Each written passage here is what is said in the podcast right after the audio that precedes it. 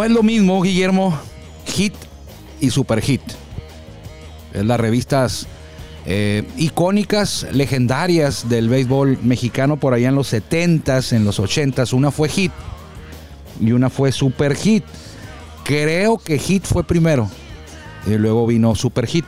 O fueron simultáneas o había otra que se llamaba Beisborama también, que duró menos, mucho menos y fue muy buena. Documentaban principalmente el béisbol mexicano, la Liga Mexicana de Béisbol, la Liga Mexicana del Pacífico, y también tocaban grandes ligas. Era en aquellos años donde no había internet, o a lo mejor sí había, pero apenas empezaba. En los 80 días, en los 70 no había. La única manera de enterarte de lo que ocurría en el béisbol eran estos semanarios, porque eran semanales de hit y super hit. Ya les he comentado por aquí que adquirí una colección muy grande que la voy a vender, pero cada revista la voy a digitalizar, o sea, voy a guardarlas página por página y las voy a tener para poder leerlas, pero las voy a vender ya que la, que vaya vendiendo la voy a ir digitalizando. Entonces, eh, ahí está tu pregunta de este cuestionamiento que me hizo Guillermo Zulbarán eh, mientras escuchábamos a YouTube, esta canción que se liga mucho con la película de Batman, eh, creo que era de Batman Forever, eh, se llama Hold Me, Thrill Me, Kiss Me, del grupo irlandés YouTube. Para cerrar semana, viernes en Círculo de Espera Radio, hablaremos de los toros de Tijuana y los leones de Yucatán. Los toros están contra la pared, están en la lona, todavía no han muerto, no les han aplicado los, el conteo todavía. Eh, para quedar fuera. Sin embargo, una, en una situación muy complicada en la Serie del Rey en busca de su segundo campeonato. Están disputando su tercera Serie del Rey hoy y ya inició, si la lluvia no atrasó el juego, ya inició el duelo por allá en la Blanca Mérida, la capital de Yucatán, en el estadio Cuculcán. El cuarto juego de la serie, Toros abajo. Yucatán ha ganado los tres primeros dos en el estadio del Cerro Colorado y el tercero ayer, dos carreras por cero. Creo que es la primera blanqueada que sufre Toros en todo el año. Tienen una marca de arriba de 100 juegos eh, sin ser blanqueados en temporada regular. La de ayer no va a afectar esa marca.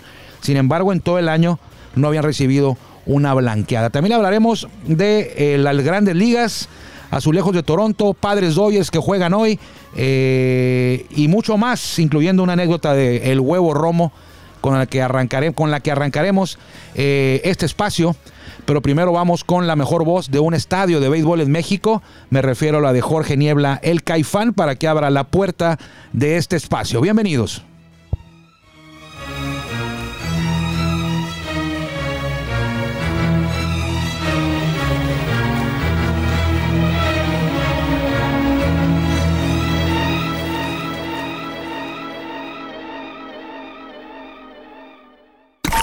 Ya estamos en el círculo de espera. Acompáñanos a tomar turno y hablar de béisbol con un toque relajado. Aquí empieza Círculo de Espera. espera. Le agradezco mucho que me permita que le acompañemos hoy, como todos los días, de lunes a viernes, a través de esta legendaria frecuencia, la 1550 AM eh, une la voz más de Grupo Cadena. Por aquí nos escuchamos más fuerte y llegamos más lejos transmitiendo desde Tijuana, Baja California. También, si usted lo prefiere, nos puede encontrar en nuestro podcast.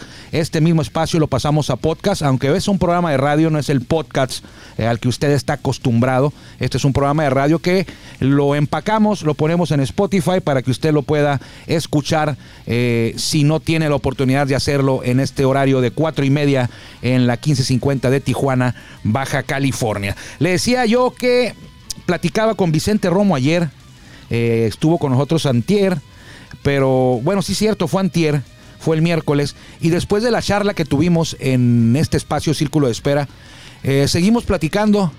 Eh, de sus vivencias, de sus anécdotas, y me platicaba que por allá en 1970 y ¿qué sería? 78, 79. Él jugó en grandes ligas en el 82. Debió haber sido por ahí del 78, 79, 80, en esos años, cuando Vicente Romo jugaba con Coatzacoalcos, con el equipo azules de Coatzacoalcos, que ya no, ya no participa en la Liga Mexicana de Béisbol. Y en una ocasión, un ex compañero de él, muy conocido, le tocó entrar de manager, de manager lanzador fue manager jugador, pues, y él, como él era pitcher, pues era manager lanzador.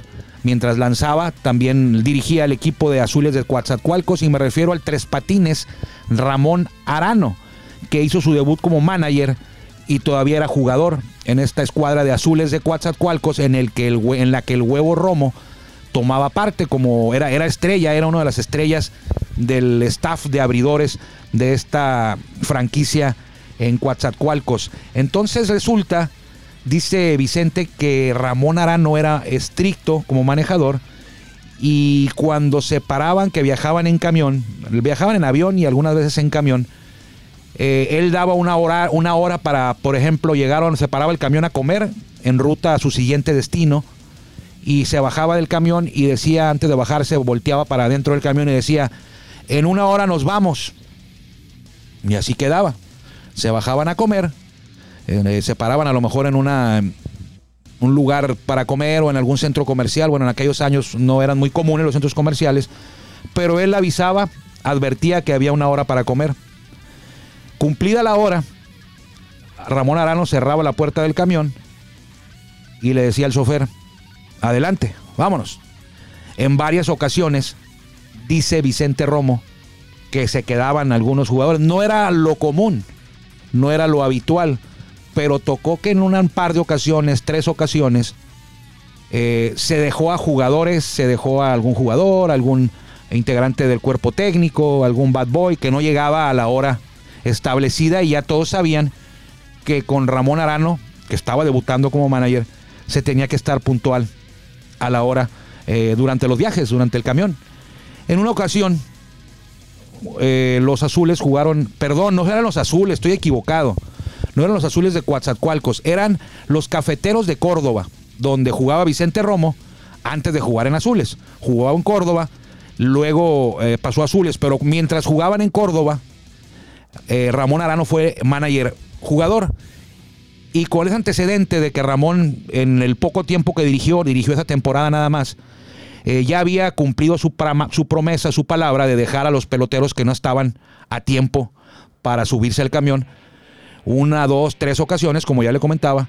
Pues resulta que en un viaje de Córdoba a Monterrey, que estamos hablando por ahí de mil kilómetros con las carreteras de allá de los años 70, mil kilómetros eh, en camión, se detuvieron a comer en San Luis Potosí. Dice don Vicente Romo que él está casi, casi convencido, casi seguro de que fue en San Luis Potosí donde se pararon a comer. Y Ramón Arano, fiel a su costumbre, se bajó del camión antes de bajarse, volteó para dentro del autobús y les dijo, en una hora nos vamos. Se bajaron a comer, se cumplió la hora, ya estaban todos en el camión. Y el que faltaba de subir al camión era precisamente Ramón Arano. No llegaba. Los jugadores eh, esperaron de forma paciente y se cumplió una hora quince y Ramón Arano no llegaba. Se levanta Vicente Huevo Romo, pregunta a alguien de enfrente, ¿quién falta? Y Romo, Vicente se levanta y dice, falta Ramón Arano, es una hora quince, vámonos. Y el, el chofer pues no quería, eh, los del cuerpo técnico, sus coaches tampoco. Total, que Vicente dijo, vámonos, él dijo una hora, cuando no llega alguien a una hora, el camión se va, él puso la regla, vámonos. Y varios jugadores, varios compañeros dijeron, vámonos, vámonos, y se fueron. Cerraron la puerta del camión y continuaron su camino por las carreteras hasta llegar a Monterrey. Eh, debió haber sido un lunes, el día del viaje, eh, ya en la tarde, saliendo de Córdoba, saldrían el domingo en la noche o el, o el lunes muy temprano, de madrugada, yo creo que el domingo en la noche. Llegaron a Monterrey todavía el mismo día, el mismo lunes en la noche. Ya San Luis está cerca relativamente de Monterrey, que es la carretera que va de Córdoba, que pasa por un ladito de Puebla, sube por Matehuala, San Luis Potosí, llega a Saltillo y dobla a el este para Monterrey. Entonces llegaron la tarde, llegaron la noche, perdón, a Monterrey. Pues a Ramón Arano lo vieron hasta el otro día, en la práctica ya, en la práctica previo al juego hicieron su reunión previa al entrenamiento y Ramón Arano molesto les dijo que por qué lo habían dejado. Y total de que Vicente Romo levantó la mano, dijo yo fui, yo fui el que tomó la decisión. Eh, dijiste una hora, una hora quince, todos estuvimos de acuerdo y aquí estamos y él llegó después. Total que no pasó nada, eh, más que la molestia de Arano. En ese tiempo no había celular, no había nada. Tuvo que pagar un camión de pasajeros o pedir raite. Eh, pero imagínese usted sin celular ni nada, nadie supo de él, lo abandonaron ahí. Así se hacía en aquellos años. Dice Vicente que antes habían dejado jugadores, pero no tan lejos. Y esta vez tan lejos. Imagínense que, eh, que Ramón Arano se hubiera bajado solamente con el dinero para su comida. Y pues la maleta estaba en el camión y todo. Entonces, afortunadamente, no llevaba, llevaba más dinero que solamente el de su comida y pudo irse para allá. Pero eso ocurría en el béisbol en los años de, de antes. Todavía, ¿eh? Todavía ocurre lo mismo. Yo recuerdo en Monterrey un colega periodista de Tijuana, no voy a decir nombres, eh, el camión salía a las 9 de la mañana de Monterrey a Nuevo Laredo. Eh, yo ya iba en el camión, Toros viaja en dos camiones, me marca el celular, me dice, ya estoy aquí afuera del hotel, ¿dónde están los camiones? Eran las 9.05 y le dije, no, los camiones ya se fueron, eh, ¿no vas en el camión? No, pues agarra taxi a la central camionera y súbete un camión que vaya a Nuevo Laredo porque el camión no se va a regresar. Y así ocurrió. Así llegó, dice Vicente Romo que años después, todos los años después que convivió con Ramón Arano, eran amigos, imagínense que no hubieran sido amigos que Ramón siempre lo volteaba a ver y decía, me dejaste, me dejaste en San Luis Potosí, como reclamándole en broma, pues se acordaba de esa anécdota Ramón Arano y Vicente Huevo Romo. Vámonos a un poco más, vámonos un poco más a la actualidad, porque ayer los toros de Tijuana eh, disputaron el tercer juego de la serie contra Leones de Yucatán, de la serie del Rey, de la final final de la Liga Mexicana de Béisbol, y cayeron blanqueados dos carreras por cero en el estadio Cuculcán ante los Leones de Yucatán, con lo que se colocan ahora, con este resultado se colocan ahora eh, en una desventaja muy grande. En una serie a ganar cuatro juegos, los toros están perdiéndola 0-3, o sea, han perdido tres y no han ganado ninguno. Eh, no están muertos, claro que no falta un juego eh, para los Leones, que para que Leones quede campeón. Sin embargo, es un, pozo muy profundo del que tendrán que eh, remontar. Ya lo están haciendo hoy, ya están jugando hoy el cuarto juego por allá en Cuculcán. Repito, si la lluvia no ha atrasado el juego, estaba lloviendo en la tarde en la capital de, en la capital de Yucatán, en Mérida. Eh, y 0-3, solamente un equipo en la Liga Mexicana de Béisbol ha logrado levantarse de un 0-3 y ese fue el caso de los Charros de Jalisco en 1971, cuando se colocaron 0-3 en la serie final, perdón, contra Zaraperos de Saltillo. Zaraperos inició ganando los tres juegos y luego los Charros de Jalisco ganaron los cuatro en forma consecutiva. Eh, 11 ocasiones en la Liga Mexicana de Béisbol han estado ha estado un equipo 0-3, 11 ocasiones, y solamente en esa que le comento se han logrado levantar. En 1971, ya hace 50 años de esa hazaña de los Charros de Jalisco que fueron campeones, ganaron la serie 4-3, luego de haber iniciado 0-3. Me preguntaban ayer cuántas veces los toros ganaron cuatro juegos en esta temporada, en temporada regular. ¿Cuántas veces los toros ganaron cuatro juegos en forma consecutiva? y lo hicieron tres veces en temporada regular. Para abrir campaña, los toros ganaron ocho juegos. Luego después se metieron en una racha muy parecida en la que ganaron siete en forma consecutiva. Y ya un poco más reciente, casi al final de la campaña regular, casi por finalizarse el, calendario de la temporada regular, ganaron cinco. Es decir, en tres ocasiones los toros eh, no ganaron cuatro, ganaron más de cuatro juegos en forma consecutiva, repito, en temporada regular. Y en playoff le también tuvieron una racha de más de cuatro victorias. Recuerde usted que le ganaron tres consecutivos a los rieleros de Aguascalientes, luego le ganaron tres consecutivos a los acereros del norte, es decir, ligaron seis triunfos en playoff, eh, luego perdieron uno con Monclova y luego ganaron tres de forma consecutiva, uno a Monclova y dos a los mariachis de Guadalajara. Sin embargo, con Leones han topado con pared el picheo de los peninsulares. Bueno, los dos equipos son peninsulares, ¿no? Uno de la península de Yucatán y otro de la península de Baja California. Eh, el picheo del equipo yucateco ha estado imbateable. Los abridores, los tres abridores, eh, Radamés Liz, Joan Ernegrín eh, y ayer este, Jake Thompson. Eh, gran labor los tres. El bullpen no ha permitido carrera limpia. El bullpen de los Leones solamente ha aceptado una carrera. Fue sucia. Un error de Jorge Flores, el ensenadense, abrió la puerta para esa carrera en el juego número 3. El juego número 1, perdón. E, y los toros de Tijuana solamente, solamente perdón, han logrado timbrar cuatro ocasiones, han anotado solamente cuatro carreras, tres en el primero, perdieron 7-3, una en el segundo, cayeron 7 por 1 y ayer se fueron en blanco, repito, 2 por 0. Eh, ya le decía que los toros no habían sido blanqueados en todo el año y ayer recibieron su primera blanqueada. Para hoy deben estar pichando Casey Harmon por el equipo de Leones que busca coronarse de una vez, completar la barrida en su casa ante su gente, mientras que por Toros hasta la mañana de hoy todavía no estaba definido quién sería el abridor. Estaba por ahí Teddy Stankiewicz, quien había sufrido un, un este, ya está. Mike Divine Mike Divine es el que está abriendo por los toros el día de hoy. En la mañana había dudas, era o Mike Divine, o Teddy Stankiewicz, o eh, José Samayoa. Era o alguno de ellos tres. Me dice Juan Vega, que por cierto le pusimos falta. Anda un poco cargado de trabajo el día de hoy, sobre todo con ya empezó el juego. Está en el tema de la transmisión para que usted disfrute de él o lo pueda estar disfrutando a través de Canal 45. Y esa es la televisión. Y en radio a través de nuestra estación hermana. Las dos son estaciones hermanas. El Canal 45 en televisión y la frecuencia AM800 en radio por ahí, el cuarto juego de la serie y ahí anda precisamente Juan Manuel Vega que nos confirma que es Mike Divine el abridor. Mike Divine fue el encargado de arrancar la serie del Rey por Toros en el juego número uno. Así que debido a muerte para Toros, ahora sí, Ahora sí es de vida o muerte. Eh, hay que ganar para mantener, eh, mantenerse con vida, valga la redundancia, y alargar la serie a un quinto juego que de lograrlo los toros estarían también jugando mañana en Yucatán.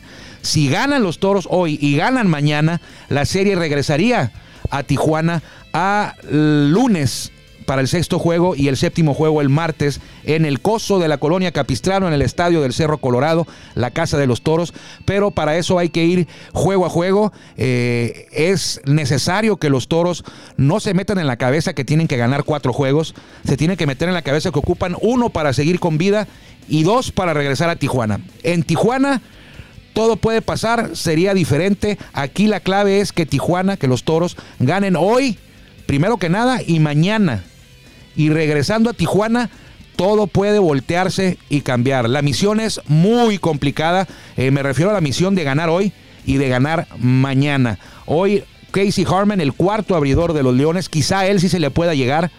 Eh, y mañana sería en caso de ser necesario, Radamés Liz, que fue el abridor del primer choque acá en Tijuana. Así que vital el encuentro de hoy, lo puede usted escuchar, repito, en la M800 y también lo puede ver en el canal 45. Y si anda cerca del estadio, véngase al Torobar porque está la pantalla del estadio encendida. También lo puede usted ver en la tribuna. Y hubo gente que acudió para ver el tercer juego. No hay que, no hay que abandonar el barco, como dicen por ahí. Es la serie del Rey. Son los dos mejores equipos de la Liga Mexicana de Béisbol, el campeón de la zona sur contra el campeón de la zona norte, los Toros de Tijuana, que están disputando su tercera serie del Rey. Así que ahí está el panorama. Tenemos el audio de Jorge López, no, ¿verdad?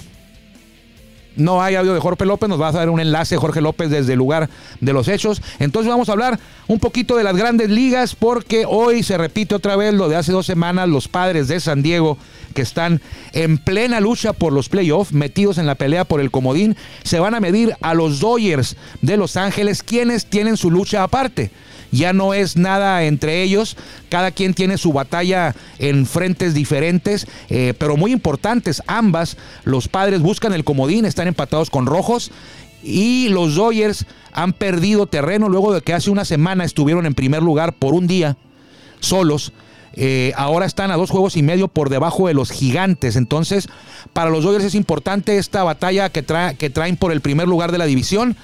Quieren ganar su novena es su noveno banderín eh, consecutivo de la División Oeste de la Liga Nacional y traen la batalla cerrada ahí con los gigantes, mientras que los padres eh, en el tema del comodín, pero hoy se miden y hoy va Julio Urías a la loma. Julio Urías, el mexicano, en busca de su victoria número 17, la última vez que perdió Julio fue contra Padres de San Diego y fue en junio. No ha vuelto a perder. Ya se enfrentó a Padres después y les ganó hace dos semanas. Y ahora busca su victoria número 17, temporadón que está teniendo Julio Urias. Hace 10 años que un mexicano no gana 17 juegos. El más reciente que lo logró precisamente fue hace una década. Fue Giovanni Gallardo en el 2011. 17 triunfos es lo que busca tener hoy Julio Urias. El tema del Cy Young ya lo hemos comentado. Eh, ojalá, ojalá que Julio pueda ganar un Cy Young, como no, que pueda cerrar la temporada con triunfo. Sin embargo, hemos visto cómo califican ahora quienes votan por el Cy Young y las estadísticas que toman en cuenta eh, no le favorecen a Julio si lo comparamos con Walker Bueller, con Max Scherzer, con Brandon Woodruff. Eh, no, no le son favorables a Julio. Julio domina en lo que se refiere a juegos ganados, pero en los últimos años eh, nos hemos dado cuenta, y con toda justicia, eh, nos hemos dado cuenta que el tema estadístico referente a los juegos ganados no tiene mucho peso a la hora de elegir el Cy Young. Se elige al mejor pitcher, al mejor pitcher del año, no al pitcher líder de victorias, que ese es Julio Urias al momento y parece que si sigue con la misma tendencia lo va a hacer Julio Urias. Le quedarán por ahí de esta salida y creo yo que tres más, dos más seguro, pero puede ser que tres más. Entonces podría llegar a 20 victorias y gana todo lo que le queda. Pero bueno, ya hemos visto que en estos años no se maneja el tema por ahí. También nos dio mucho gusto ver, ayer le decíamos, de Manny Barreda, que debutó su largo camino, lo platicábamos con Juan Vega, estamos muy contentos, orgullosos, eh, este ejemplo de vida, ejemplo de vida eh, es deportivo, pero se puede aplicar a, todo, a cualquier, a cualquier este ámbito de nuestra vida, el tema de que el que persevera alcanza, se cumplió esa frase, el tema de que nunca dejes de luchar por tus sueños, aunque te digan lo contrario, aunque, aunque haya gente que no crea en ti, aunque a veces tú mismo dudes y estés a punto de flaquear y decir, ya estuvo bueno, no lo voy a hacer, hasta aquí llego. Pues Manny nunca, nunca, nunca se dejó eh, vencer, se dejó caer y debutó ayer, antier, en Grandes Ligas. Ayer tuvo el primer juego, se llevó la victoria, ya le contábamos la historia que parecía que era obra del destino. Eh, ayer volvió a lanzar y ayer en su segunda salida, pues ya me lo bautizaron, ¿no? Ya le pegaron un, un hitito, eh, luego un cuadrangular, en una entrada, el juego ya estaba casi, casi en la última entrada perdido. de hecho, pichó la novena, Manny la parte alta de la novena. Eh, y le agregaron dos carreritas más ahí a los, a los, a la cuenta de los Royals. Manny con al recibir dos cuadrangulares, Manny picha para los Orioles de Baltimore eh, y tuvo su segunda aparición en grandes ligas. Entonces, no está Jorge López, ya le dimos todo el antecedente del juego para hoy. Estamos sobre la hora, quédese con los pájaros picantes, hay mucha actividad hoy, aparte del juego de, los toros eh, contra los Leones por Canal 45 y la AM 1550. Eh, Grandes Ligas los viernes pues tiene 15 juegos en el itinerario. Algunos ya terminaron porque fueron en la mañana, sobre todo ese de Chicago y Gigantes, ¿no? Que, ¿Cómo estaba Memo el juego ese? Bueno, bueno. ¿Pero cómo iba? 1-1 estaba cuando estábamos haciendo el programa Gigantes contra Cachorros, Doyers contra Padres, los Azulejos de Toronto de mi amigo Alex Kirk y Joaquín Soria metidos en el comodín también, barrieron a los Yankees. Soy Armando Esquivel y le agradezco como siempre que nos haya permitido que lo acompañáramos hoy para cerrar semana aquí en Círculo de Espera Radio a través de la 1550. Cuídese mucho, que tenga usted un gran fin de semana deportivo y nos vemos si Dios quiere y si usted también así lo decide el lunes en Círculo de Espera para arrancar semana. Que le vaya bien. Gracias por acompañarnos en el Círculo de Espera. Nos escuchamos próximamente. Círculo de Espera.